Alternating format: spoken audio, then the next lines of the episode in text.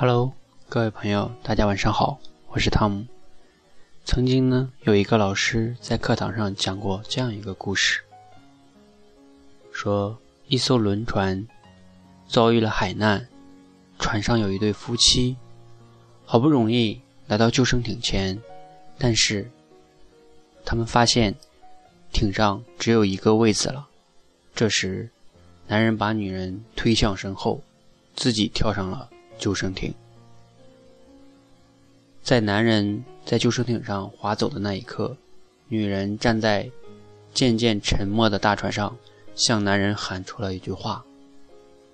讲到这里，老师问学生：“你们猜，女人会喊出什么话呢？”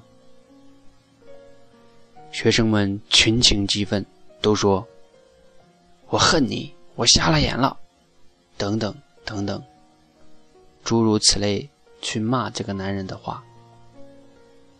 这时，老师注意到有一个学生一直在角落里没有发言，然后老师就向他提问。这个学生说：“老师，我觉得女人会喊‘照顾好我们的孩子’。”老师一惊，问：“你听过这个故事？”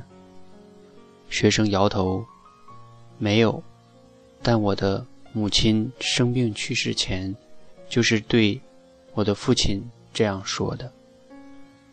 老师感慨道：“你的回答是正确的。”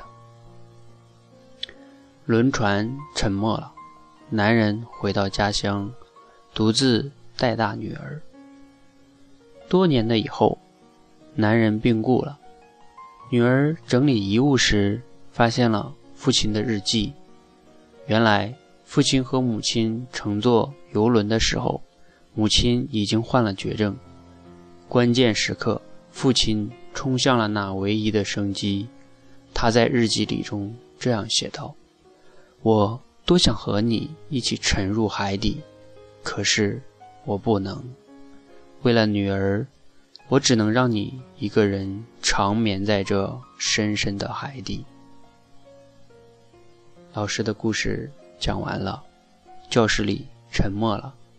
老师知道学生们已经听懂了这个故事。